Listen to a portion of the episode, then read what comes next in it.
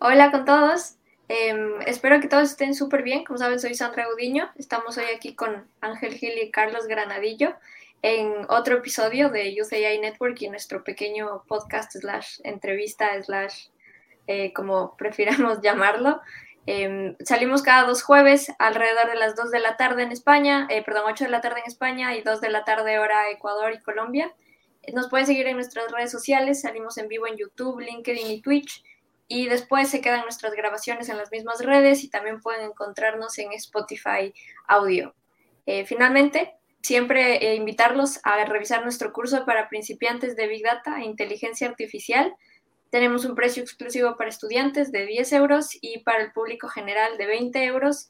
Tenemos certificaciones de grandes entidades internacionales y más de, de 10 profesores de 6 países diferentes participando. Así que para que todos vayan a, a, revisarlo un poco cuando puedan. Hoy nuestro invitado es Carlos Granadillo y nuestro tema es Power BI. Así que antes que nada, Carlos, bienvenido. Muchísimo gusto. Hola Sandra, hola Ángel. Hola. ¿Cómo están? Bien. Pues cuéntanos un poquito de ti antes que nada. Bueno, eh, para hablar un poquito acerca de mí, bueno, yo soy ya estudiante de último semestre de Ingeniería Industrial y a pesar de que la ingeniería industrial tiene un gran campo de aplicación, yo me he inclinado hacia el tema de la analítica de datos. De hecho, las oportunidades empresariales que he tenido hasta el momento han sido en, en ese sector y específicamente hasta ahora he trabajado en la parte de BI, de diseño de dashboards. Y bueno, también he tenido el privilegio de poder hacer de consultor y de creador de contenido en algunas redes sociales que manejo como marca personal. Ah, pues suena, suena demasiado interesante. Nos tienes que dar tus redes para que, que el público también luego pueda seguirte y saber de qué hablas.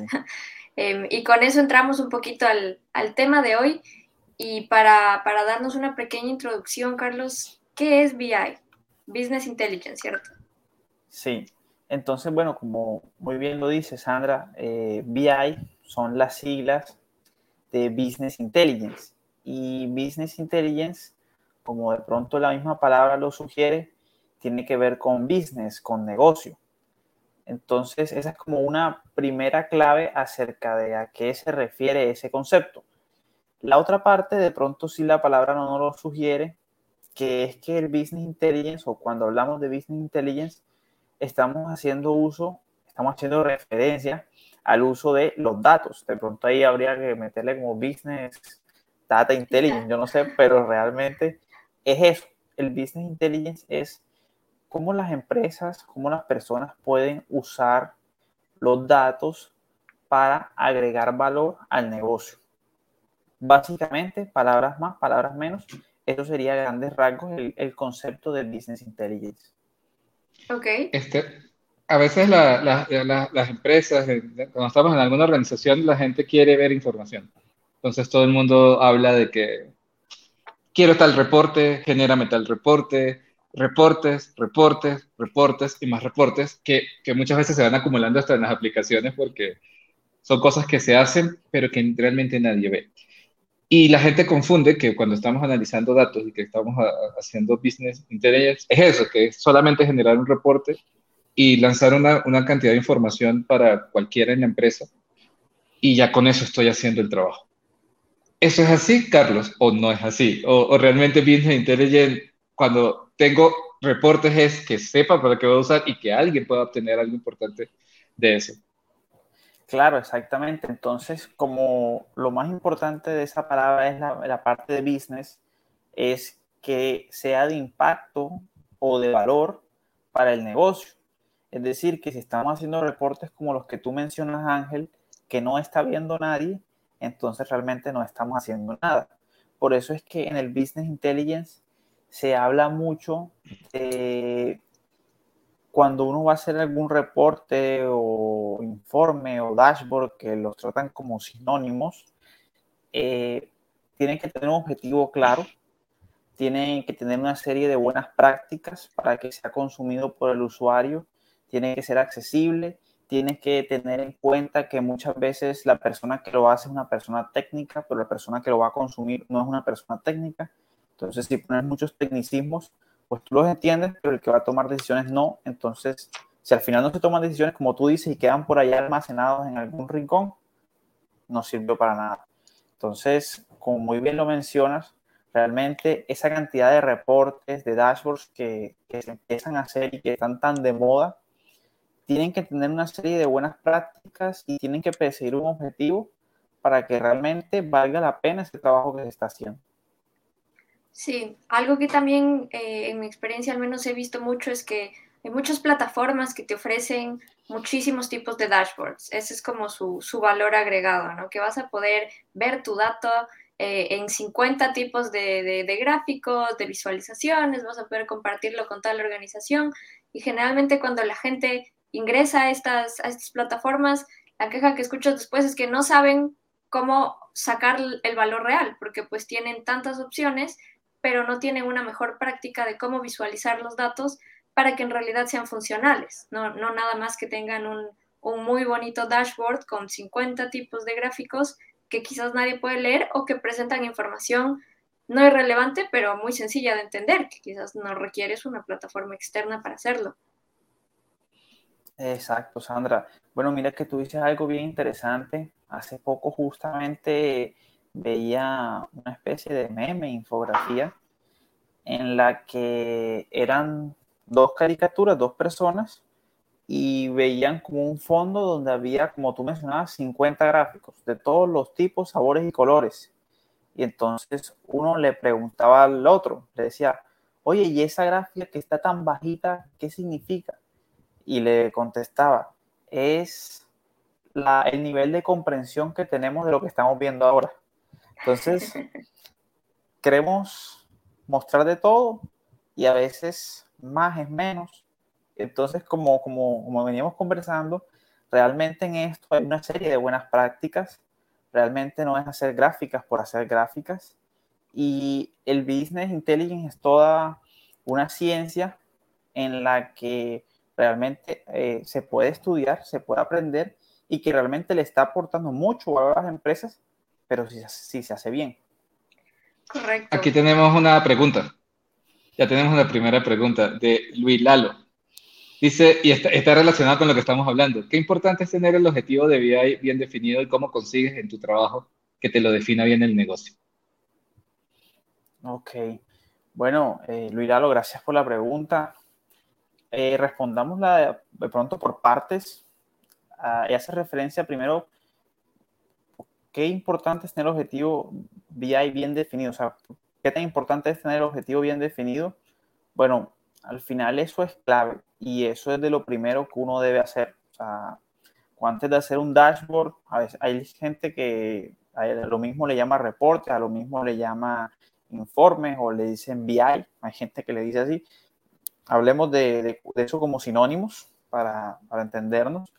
Eso es, muy, eso es muy importante porque al final, eh, si tú no tienes un objetivo claro, pues es muy, muy probable que caigas en el sesgo de generar visuales, que es al final lo que uno está representando, visuales o formas de resumir la información que si bien pueden estar bien hechos o pueden tener sentido, no responden a lo, a lo, que, a lo que se necesita.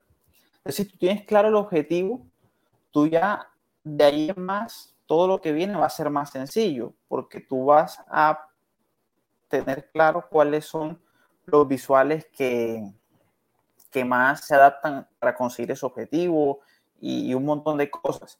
De hecho, ya la rueda está inventada. Si, si tú miras, hay una cantidad de, de información en Internet que te dice, si tú quieres conseguir tal objetivo, tienes que utilizar este visual. Si tú quieres conseguir tal otro, está este visual.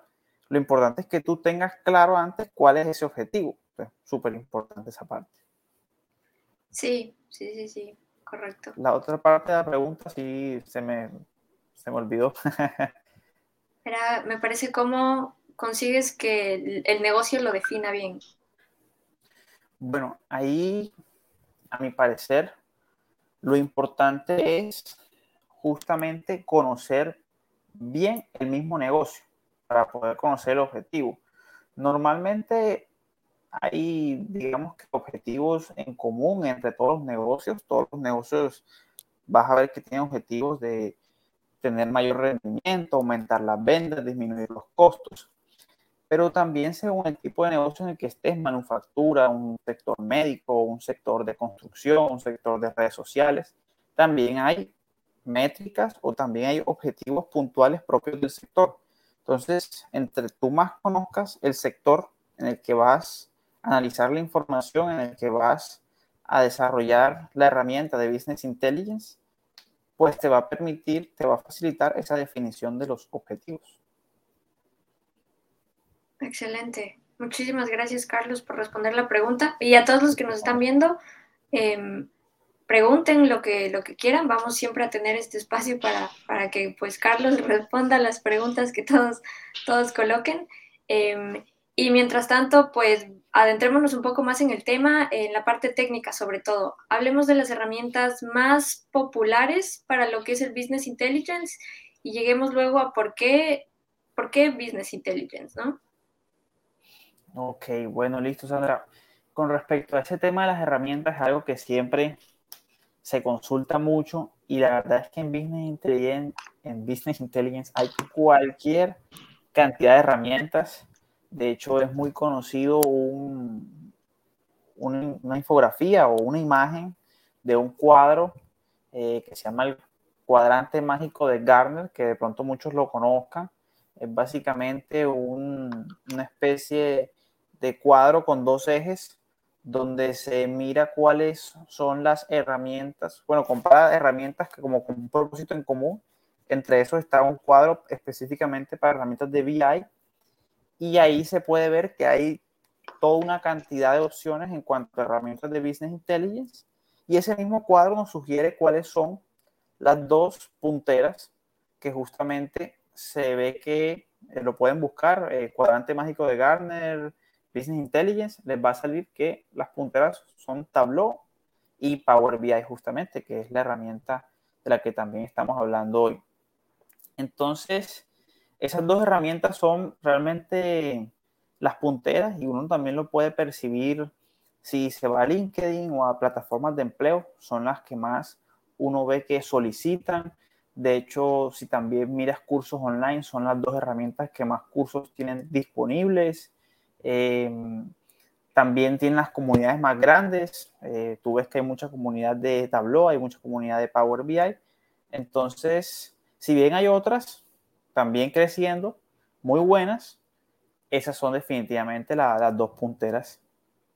Pues sí, se han vuelto como el estándar de la industria, podríamos decirlo. Es, es extraño que alguien esté en el mundo de los datos y no haya escuchado de Power BI eh, o de Tableau, pero efectivamente quizás no hemos escuchado de tantas más que existen detrás y que uno nada más no las conoce porque no, no están en el boca a boca.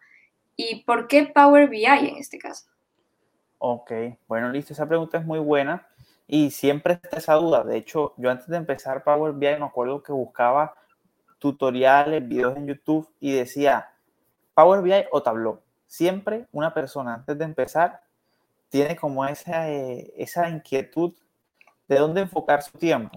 Si mucha gente habla de Tableau, si mucha gente habla de Power BI, ¿con cuál empiezo? Porque que aprenda uno no significa que no voy a aprender la otra, pero por alguna de las dos tengo que empezar. Entonces, ¿por cuál empiezo? Mi recomendación es Power BI y de alguna manera tengo mis argumentos. Ahora, yo sí me gustaría hacer una salvedad y es que también siento que la herramienta que uno recomienda es la que domina. En este caso, sí, yo domino más Power BI y por eso tengo la seguridad de decir que Power BI tiene grandes ventajas. Probablemente alguien que sea su experticia sea Tableau te diga que empieces por Tableau, sería lo más normal. Eh, pero Power BI, en comparación con Tableau, me parece que es, de alguna manera, y viéndolo en porcentajes, es una herramienta que en sus funcionalidades 80% es data, por así decirlo, y 20% es visualización. Mientras que Tableau es como 80% visualización y 20% data. ¿A qué me refiero? Eh, normalmente, cuando uno mira las ofertas de trabajo, ve que te dicen, no, tienes que saber SQL y tienes que saber una herramienta de visualización como Power BI o Tableau.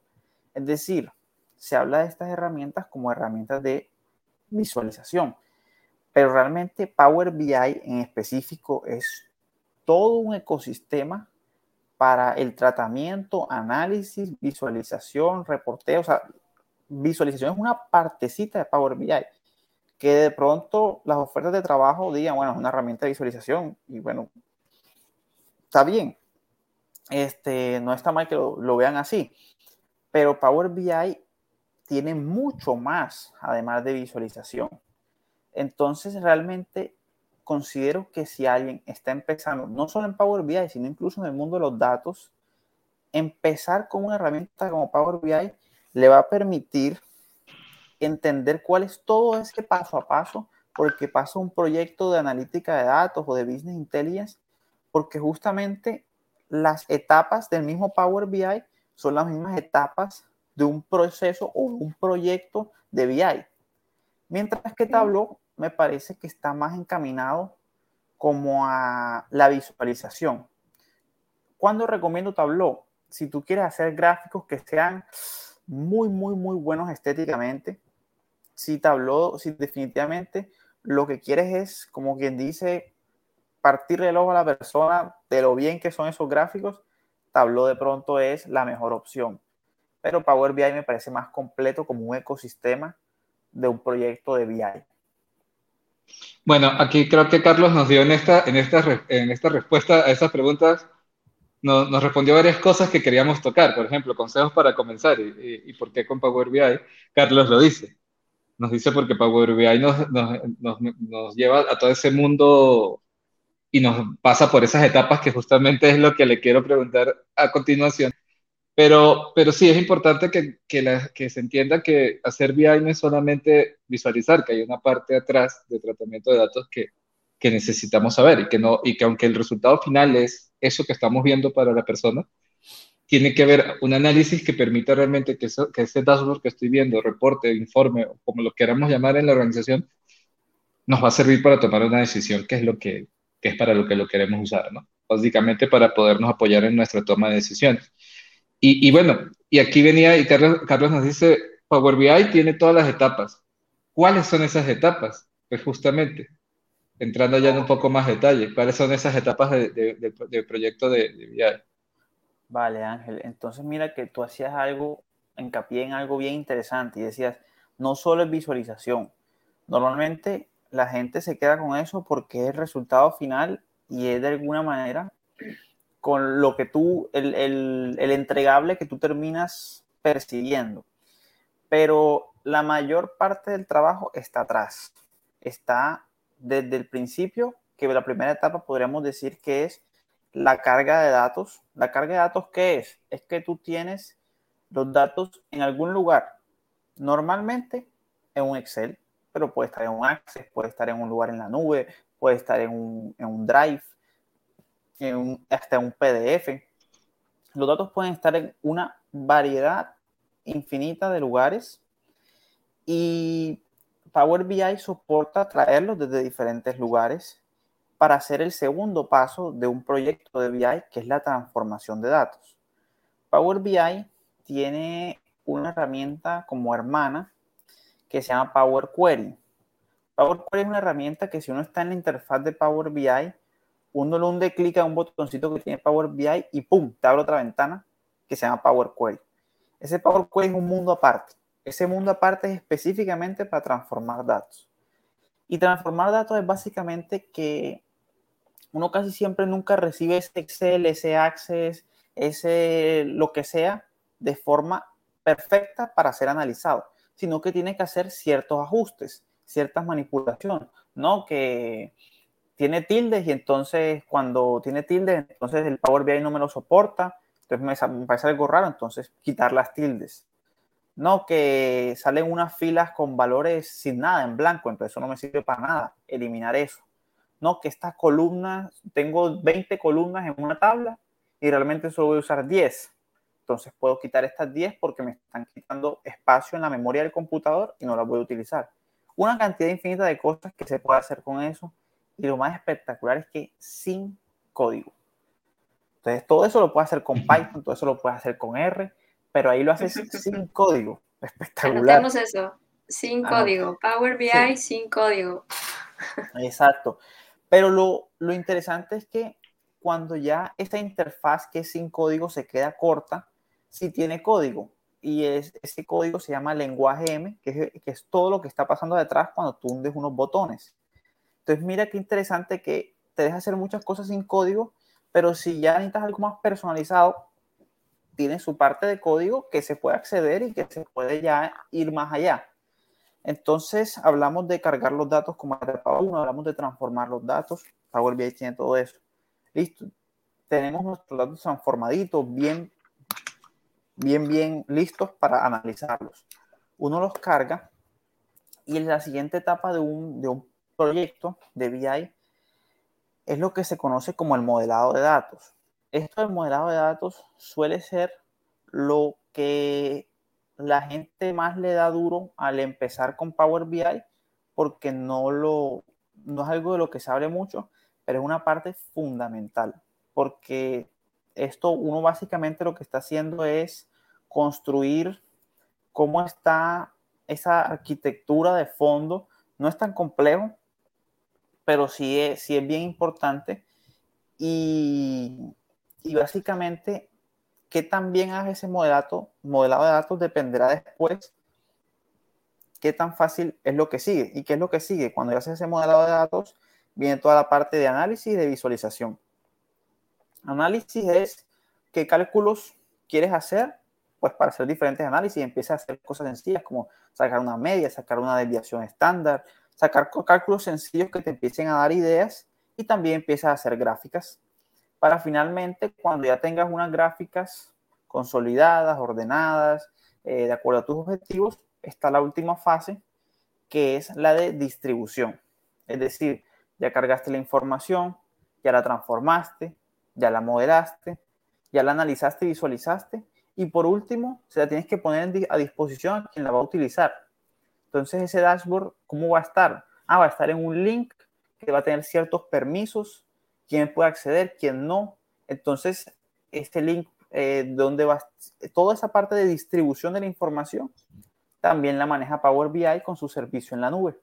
Entonces vemos que tiene todo, todo, todo, todo Power BI para pasar de principio a fin en un proyecto de BI creo que es muy interesante, sobre todo porque muchas de las etapas que tocas, em, tomando en cuenta que el objetivo, como habíamos comentado, es que esto le brinde valor a un negocio, ¿cierto? Que responda a una pregunta, básicamente. Para que todo este proceso se dé, tiene que existir un problema y alguien tiene que decir, pues quiero entenderlo, quiero sacar, solucionarlo o quiero mejorar algo.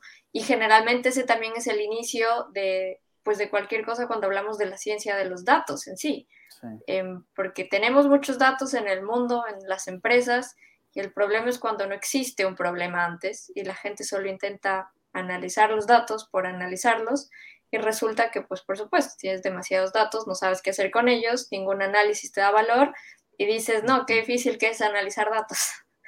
Pero si partes de, un problema puntual, em, como comentabas, quizás es cómo mejoro este producto o este producto no se está vendiendo, quiero ver dónde se vende mejor o por qué, y pasamos por todas estas etapas, ¿no? De conseguir los datos, eh, entramos a que sean compartidos, qué tipo de acceso tenemos a esos datos como tal departamento, eh, quién tiene, quizás no tiene acceso a los datos, y luego pasamos por todo esto que comentabas de limpiarlos, de solo quedarnos con lo que necesitemos, de que no es necesario, si tenemos una base de datos enorme, usarla toda si el objetivo es muy puntual y pues como comentaste, necesito 10 columnas y no 20. ¿Para qué analizo 20? No, me da valor, aunque parezca que sí, porque son más datos. En los datos más no siempre es mejor. Eh, eso es muy importante, Sandra. Eh, realmente yo siempre que la gente piensa en que crear más visualizaciones, crear más análisis, crear más cosas va a ser mejor. Yo siempre les pongo el mismo ejemplo. Si tú vas a una cena que te guste mucho, una comida que te guste mucho y te dan un plato, te, te, lo comes con gusto, claro que sí, te satisface. Si, y si te dan dos, súper. Y tres, súper. Pero 20, imagínate, ya, ya, ya, estás hastiado. Te puede gustar mucho que, que, que te parece malo en algún punto. llega un punto en el que más, más comida es menos satisfacción. Así pasa en, el business intelligence. Más análisis, más visuales, realmente le está restando al objetivo porque estás empezando a meter cosas que no son realmente importantes y lo que haces es distraer de lo realmente importante. Sí, aquí quiero complementar y, disculpa que te interrumpa, Sandra. este, que es, yo lo he visto, lo he, vivido y la gente quiere más datos, más datos. Y no, pero eh, ah, eh, implementen este módulo en el sistema para que me traiga más datos. Y quiero más datos en esa base. En esa base.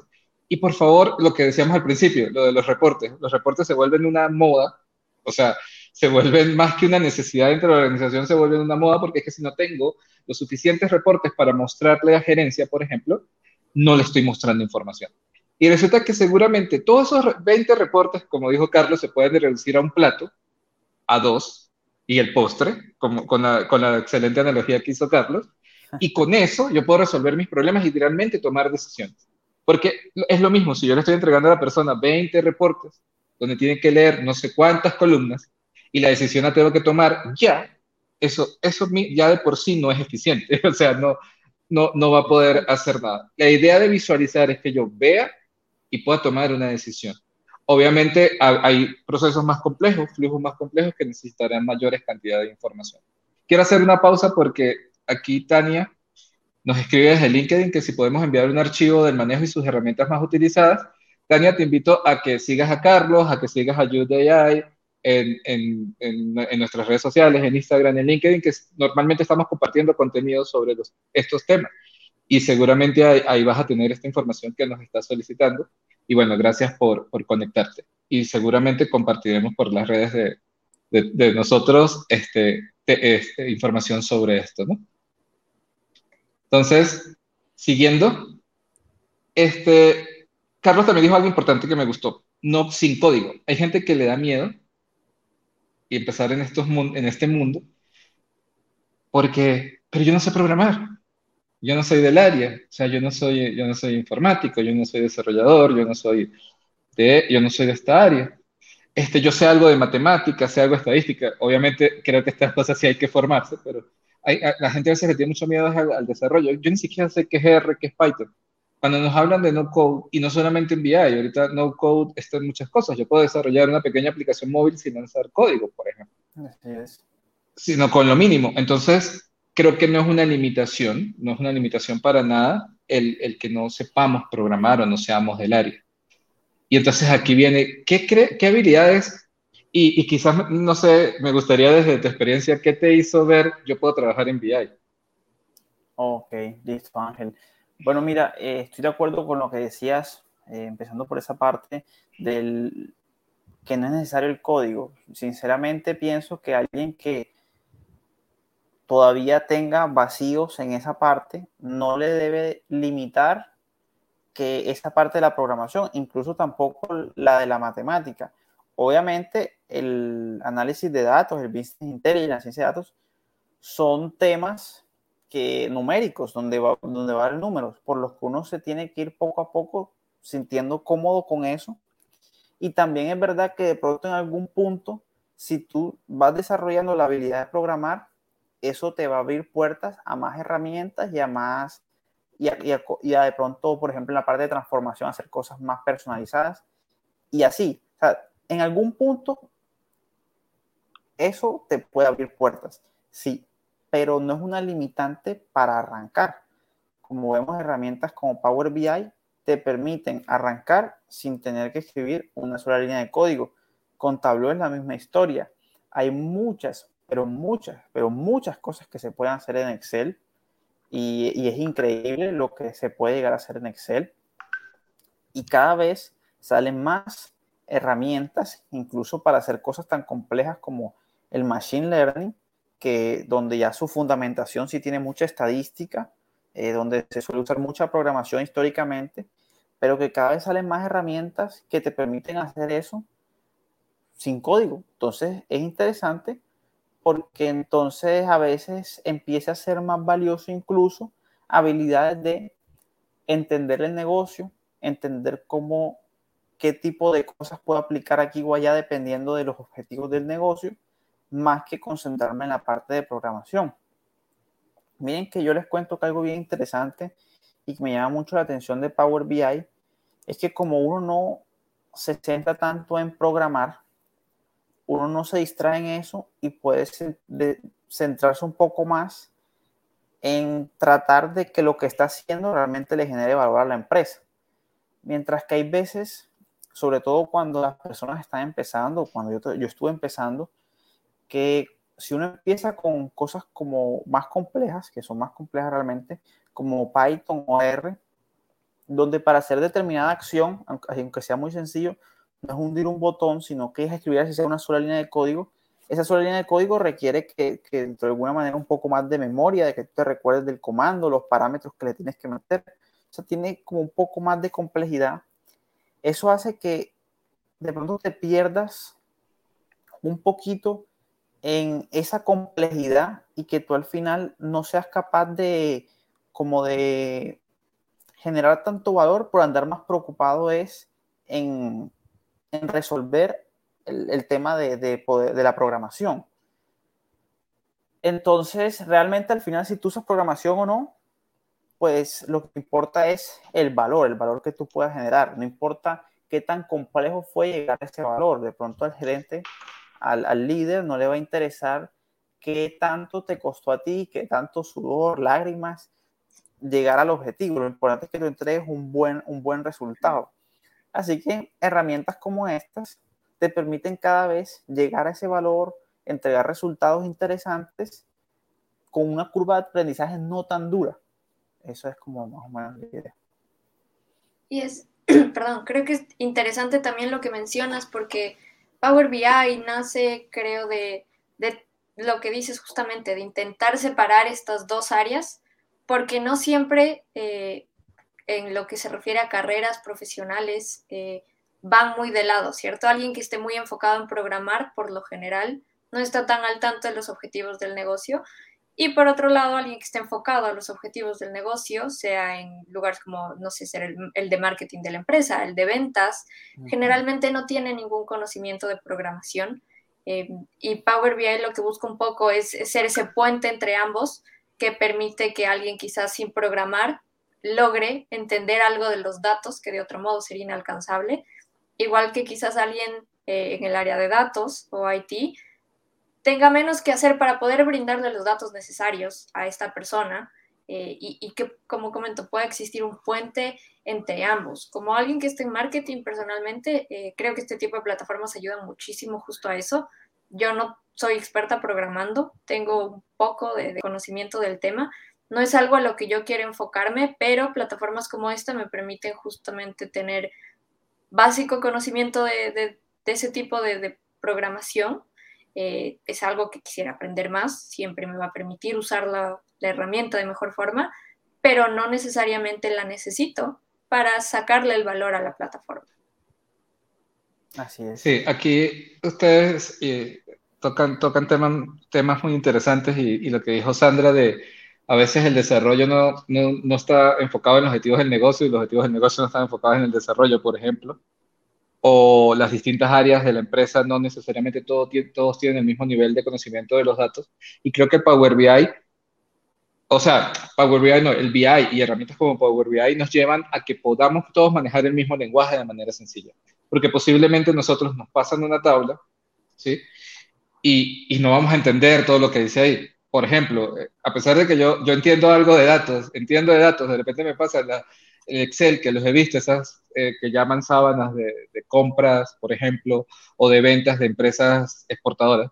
Y yo veo todos esos números y hasta ahí. O sea, puedo entender los datos, entiendo dos, dos columnas, me perdí, pero me muestran una gráfica donde yo veo que existe una tendencia, que hay un producto que, está llegando a su tope de inventario, por, dar un ejemplo, y que yo lo estoy viendo gráficamente y posiblemente, y ya yo entiendo el, el, lenguaje. Entonces creo que este tipo de cosas lo que nos permiten es hablar el mismo lenguaje dentro de la organización y empezar a, como decía Sandra, como decía Carlos, empezar a unir todas las áreas y que al final funcionemos como lo que debemos funcionar, que es un sistema. O sea, mientras todas las áreas de la empresa estén funcionando y entiendan todo hacia dónde queremos llegar, lo vamos a hacer. Carlos dijo algo también interesante que, que, me gustó y tengo que resaltarlo. Yo estoy mucho en el mundo de la agilidad y Carlos dice, enfoquémonos en el valor y no importa la, la, sangre, el sudor y las lágrimas que con lo que obtuvimos ese valor. Y eso es cierto. Agilidad nos habla de maximizar el trabajo no realizado y cuando nosotros podamos tener una solución en una herramienta que nos permita entregar valor, entreguemos valor. Es cierto, a los líderes posiblemente no les va a importar si lo hicimos en, en R, en Python o agarramos y programamos en Assembler un dashboard bellísimo de, los datos. A él le interesa es los datos, la información, cómo se la mostramos.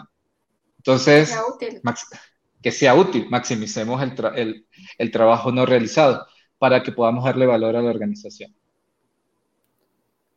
Sí, quería agregar eso. Aquí, Ángel, por ejemplo, yo recuerdo una vez estaba trabajando en un proyecto eh, en el que utilizamos R y recuerdo que en específico había algo que había que cambiar en los datos que teníamos para poder seguir con todo el análisis y con el proyecto. Ponle tú que era algo sencillo, de pronto había que reemplazar en, había un, algo en, decimales que tenía coma y había que poner punto.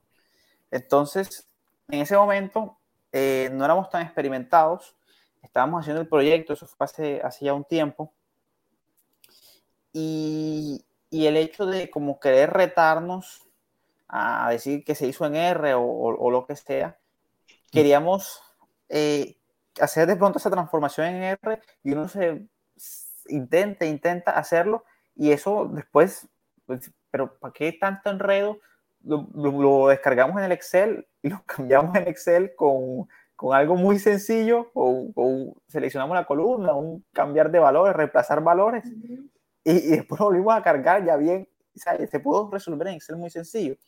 Entonces hay gente que de verdad, y eso es un ejemplo tonto, pero hay gente que de verdad, y bueno, gente me ha pasado a mí y creo que nos pasa mucho a todos, que nos enfocamos en que la solución sea compleja, no sé si es para sentirnos inteligentes o qué, pero no nos enfocamos y nos perdemos un poquito de que la solución genere valor. Y realmente, de verdad, que lo importante es que genere valor, no importa si es compleja. Es más, ojalá sea lo menos, puedas obtener valor siendo lo menos complejo posible. Pero de, de pronto, si, si, la solución es en específico requiere complejidad, pues se le da la complejidad justa y necesaria. Pero es eso, no darle más complejidad o no pensar que lo importante es que sea complejo, o sea, lo importante es que genere valor, es como la conclusión general. Y, podemos contar un secreto, podemos hacer BI en Excel, ¿sí? Creo que así empezamos mucho. así es, así es. El secreto de todos. ¿Cuál fue tu primera plataforma de BI? Bueno, en mi, en mi caso, yo arranqué con Power BI y después empecé a usar Excel. Y me di cuenta, por ejemplo, por ejemplo, yo no pienso que Power BI reemplace Excel. Eh, de hecho, hay cosas que en Power BI es difícil hacerlas. O sea, hay, una especie de cálculos de pronto que como Power BI trabajas con tablas y columnas, Excel trabaja con celdas. Eh, si tú quieres hacer un, cálculo muy específico de sumar esta celda con esta celda, con esta celda, con esta celda, con esta celda, y, y no están como con una estructura, en Excel tú igual y vas seleccionando las celdas y las sumas. Mientras que en Power BI de pronto se te sale una fórmula grande porque el trabajo es como con columnas. No darse mala vida. eso en específico hazlo en Excel. Lo que es en Power BI en Power BI, lo que es en Excel en Excel, es sacarle el jugo a las herramientas en lo que corresponde para cada una. Sí, al final cada herramienta está diseñada para algo, pero todas de una forma buscan darle al usuario esta facilidad, ¿cierto? Intentar que sea hacer un proceso más rápido que otro. Y, y claro, no escucha mucho, al menos yo he escuchado en empresas en las que he trabajado, quiero un departamento de análisis de datos para dejar de usar Excel. Y lo que menos piensan es que no, probablemente jamás van a dejar de usar Excel, pero sí lo van a dejar de usar quizás para analizar sábanas de datos, como comentaba Ángel, que, que hacen que la computadora deje de funcionar, por ejemplo, eh, o que lo van a dejar de usar eh, sin poder actualizarlo de maneras más dinámicas, por ejemplo, eh, o conectarlo a ciertas fuentes de datos. Pero no se imaginan que al final muchas veces cómo terminas exportando tus datos es en un Excel, antes de subirlos a una plataforma como Power BI Así es, así es. Excel tiene unas características específicas que para, la, lo que la herramienta es mejor que ninguna otra. Definitivamente hay cosas que sí, que yo pienso que si la empresa es grande, debe mudarse herramientas como Power BI u otras, porque Excel no es la mejor. Pero hay cosas puntuales que definitivamente Excel es una muy, una muy buena solución para esos problemas. Y no, no se tiene que, decir, no, es que es que Excel no, porque Excel usa todo el mundo y yo quiero algo más complejo, entonces tengo que usar Azure con Python y, y, AWS. No, o sea, si, si Excel funciona, úsalo para eso en específico. Y así con cada problema. Busca la solución, eh, la mejor, según el caso que tengas, según el problema, según los requerimientos. ¿sí? Chévere ya antes de, terminar, bueno, Sandra tiene algo que contarnos también, donde Carlos participó y fue parte de, ese, proyecto. Entonces, eh, sería bueno que Sandra nos cuente y, Carlos también nos diga cómo fue su experiencia en ese interesante proyecto del año de YouDay Network. Pues eh, estoy segura que hablas de nuestro curso de Big Data e Inteligencia Artificial. Em, creo que, bueno, está afuera ya, puede, los que nos estén viendo pueden ir a nuestro link eh, que está pasando por la pantalla. Es un curso eh, enfocado justamente a algo de lo que hemos hablado, que es cómo determino hacia dónde me voy, cómo no aprendo muchísimo código antes de darme cuenta de que no quería aprender muchísimo código porque quería enfocarme quizás al business intelligence, que aunque pues quizás necesite algo de código, no se enfoca en, en tener que saber eh, Python de memoria.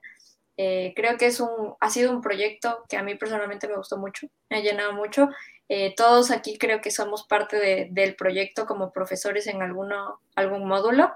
Y lo bueno del proyecto es que abarca varios módulos que nada más te dan una pequeña introducción para que sepas si algo te gusta, si no te gusta, si a eso quieres enfocarte. Y termina también con un módulo de lo que llamaríamos un poco soft skills, que es eh, cómo adentrarte en el mundo eh, de buscar un trabajo en el área de los datos, ¿no? Eh, así que, Carlos, ¿qué, nos tienes tú que contar?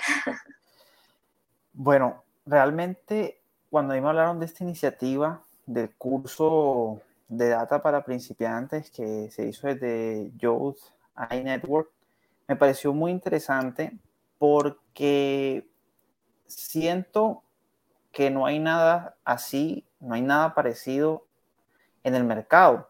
Realmente si ustedes buscan van a ver cursos de muchos tipos, pero como este en específico, ninguno. Es básicamente un curso, como dice Sandra, en el que no van a volverse expertos en ningún tema, pero les va a dar una noción de casi todo lo que abarca el mundo de los datos. Entonces, eso les va a dar algo súper interesante que es útil, o sea, que estés empezando, o sea, que estés en una etapa más avanzada y es darte un panorama general de todo lo que abarca este mundo. Y eso es súper interesante porque de hecho hay dos cosas que yo suelo hacer cuando estudio y es uno, llenarme de contexto y dos, profundizar en las cosas en las que ya veo que más me llaman la atención. Entonces, este curso en específico sirve para lo primero. Lo primero es llenarte de contexto. Es decir, te sirve mucho para que tú puedas como, sí, como saber cómo está el panorama. saber cómo está el panorama y ya después tú puedes ir decantándote y especializándote y dedicándole pues, más horas a lo que tú definitivamente creas que, que, por lo que te quieres encaminar. Pero es sin duda un curso que recomiendo muchísimo por este panorama, esta visión general, esta, cómo te abre la cabeza hacia todo lo que te ofrece el mundo de los datos. Un curso súper recomendado. Además en español. en español. importante. Luis Lalo nos dice, doy fe que Carlos presenta muy bien Power BI. Este, eso es muy, bueno, muy, muy bueno. Gracias. Yo, yo, yo para irme despidiendo y, tomo la palabra para despedirme, después los dejo a ustedes dos para que despidan el espacio. Yo pudiese hablar horas y horas de por qué me encanta el proyecto de UDI Network y, el curso de Data de Inteligencia Artificial para principiantes. O sea, puedo estar aquí unas cuantas horas más hablando de por qué me encanta. Tuve la oportunidad de, ser eh, facilitador de algunos de los módulos y ser parte de, del equipo de UDI que armó todo esto. Y básicamente los invito a que lo hagan. Nuestro único objetivo es llevar ciencia a todo el mundo y llevar ciencia en español. Sabemos que, que por supuesto, hay gran cantidad de información y muchas veces eh, la gente se limita un poco porque por algunas cosas, acceso a, la información, acceso a las... Eh, no, no todo está, no es tan fácil de entender en, en otros idiomas que no sean el nuestro pero nosotros queremos que esto llegue en español, crear conocimiento en español, difundir conocimiento en español en nuestro idioma y llevar ciencia a la mayor cantidad de gente posible. Creo que la ciencia es lo que, va, lo que cambia el mundo y es lo que ayuda a las sociedades a crecer y pues ese es el objetivo de nuestro curso. No, no me voy a extender más porque como les digo, me emociono y puedo hablar horas de por qué me encanta, y, que lo haría mil veces más y lo volvería a hacer y lo volvería a hacer con el equipo de personas que participaron, lo volvería a hacer con los 26 profesores que participaron en el curso y con, y con, y, con el maravilloso equipo de Utah Network. Pero solo los invito a que, a que lo hagan, contáctenos por nuestras redes este, y bueno, y, y aprender. Y darle doy las gracias a, Carlos. Los dejo a ustedes para que despidan el espacio. Muchas gracias. Bueno. Gracias, Ángel. Em, lo que yo puedo decir del curso además es que creo que me hubiera encantado que exista un curso así cuando yo intenté adentrarme en el área de los datos. Como alguien que estudió marketing y publicidad, era muy complicado encontrar un área em, como tal y en realidad el primer curso al que me metí era de R. así que fue una cachetada virtual porque intentar aprender eso y ver cómo eso va a aplicarse a mi carrera, básicamente dije, no, tengo que estudiar de cero y cambiar absolutamente todo en mi vida. Y no era algo que quería hacer, me gusta el marketing, nada más quería aprender un poco más de eso. Em, y finalmente lo que hice fue empezar un poco con Excel, empezar a aplicarlo de a poco en, la empresa en la que trabajaba. Obviamente hubo muchos errores, muchas cosas de las que aprendí porque no tenía quizás un, espacio o alguien que me ayude a guiar y finalmente me metí a un curso de, Google, porque pues Google tiene muchísimas buenas plataformas y, ayudas que también son muy bien enfocadas, entonces empecé a aprender a hacer chatbots, empecé a, ver esto del análisis de datos en Data Studio, em, no llegan a ser tan poderosas quizás como Power BI a mi parecer, pero me permitieron hacer lo que yo necesitaba, que era analizar los datos que tenía de una manera más a profundidad de lo que en ese momento yo podía o eh, de la manera en la que mi, empresa en aquel, aquel instante me, me, permitía hacerlo. Y ahí me di cuenta que pues no quiero salirme del marketing, pero el marketing tiene mucho que ver con datos. Eh, no tiene, no es lo que te dicen que quizás no, si estás en marketing no estás en datos, si estás en publicidad no tiene nada que ver con datos.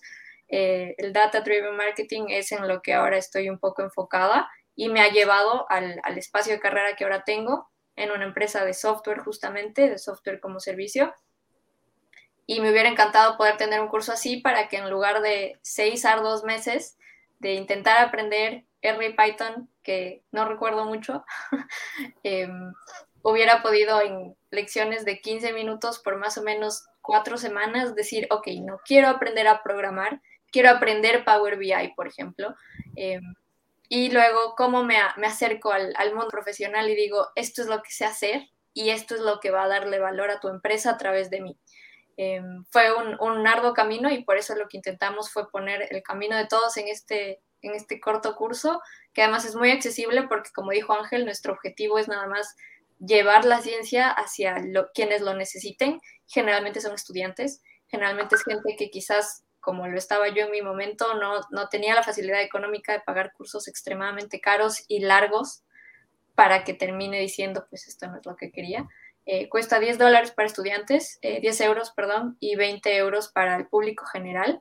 Em, y bueno, insisto, a mí me hubiera encantado poder meterme ese curso en este momento y nada más estoy muy contenta de, de que mi camino sirva eh, a otras personas. Súper. Y con eso, bueno, creo que se nos está acabando el tiempo. Así que muchísimas gracias, Carlos. Muchísimas gracias, Ángel. Em, ¿Me habías comentado, Ángel, que Carlos tenía algo que mostrarnos? No, creo que ya despedirnos. O, o, algo más que decir, Carlos, algún comentario final. Bueno, de pronto un comentario final. Em, para redondear, eh, estoy pues, muy alineado con lo que también eh, decían ustedes. Eh, por ejemplo, Sandra hablaba acerca de que si bien su, su área que le apasiona es el marketing, cómo le, le ayudó dar un plus en su carrera, esa parte de, de introducirle cosas de, de, datos. Y yo pienso que es así, sin importar en qué carrera uno se especialice, la parte de datos le da un plus a uno. Definitivamente de pronto hay gente que su core va a ser los datos, pero sin importar en qué área estés, la parte de, de data es algo que le puede agregar mucho valor a tu, tanto a tu perfil profesional como al valor que tú puedes aportar a una empresa, como a las ideas que a ti, a ti se te ocurren. Y justamente herramientas como las que hemos hablado hoy, como Power BI, es lo que yo siento que está permitiendo que profesionales de diferentes industrias, más allá de lo que, más allá de, que tengan carreras de pronto de programación, puedan también incorporar eso.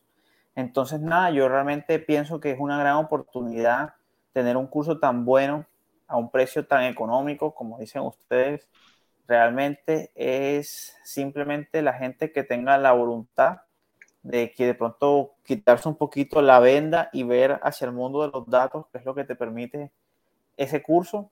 Así que los animo a adquirirlo porque la verdad es que yo creo que esos 10 dólares, 20 dólares son, o euros, son como significativos sí, como representativo, pues como, como por pagar algo, pero la verdad es que el valor comparado con el precio es muchísimo mayor. La calidad de los profesores que hay son muchos profesores con todo tipo de experiencia, entonces realmente sí que recomiendo comprar, adquirir ese curso porque está muy bien hecho y con mucho amor y con mucho, con mucha determinación. Muchas gracias, Carlos. Em, y bueno, creo que eso ya nos lleva un poco al final de este nuevo episodio. Em, como saben, estamos cada dos jueves en YouTube, LinkedIn y Twitch live a las 2 de la tarde Ecuador, Colombia o a las 8 de la noche España. Igual pueden ver estas grabaciones después en nuestros canales y llegamos también a Spotify con audio. Así es. Chao, hasta la próxima. Bueno, Sandra Ángel, fue un placer. Nos vemos en una próxima. Igualmente, muchísimas gracias. Muchísimas gracias a todos. Chao. Chao. chao.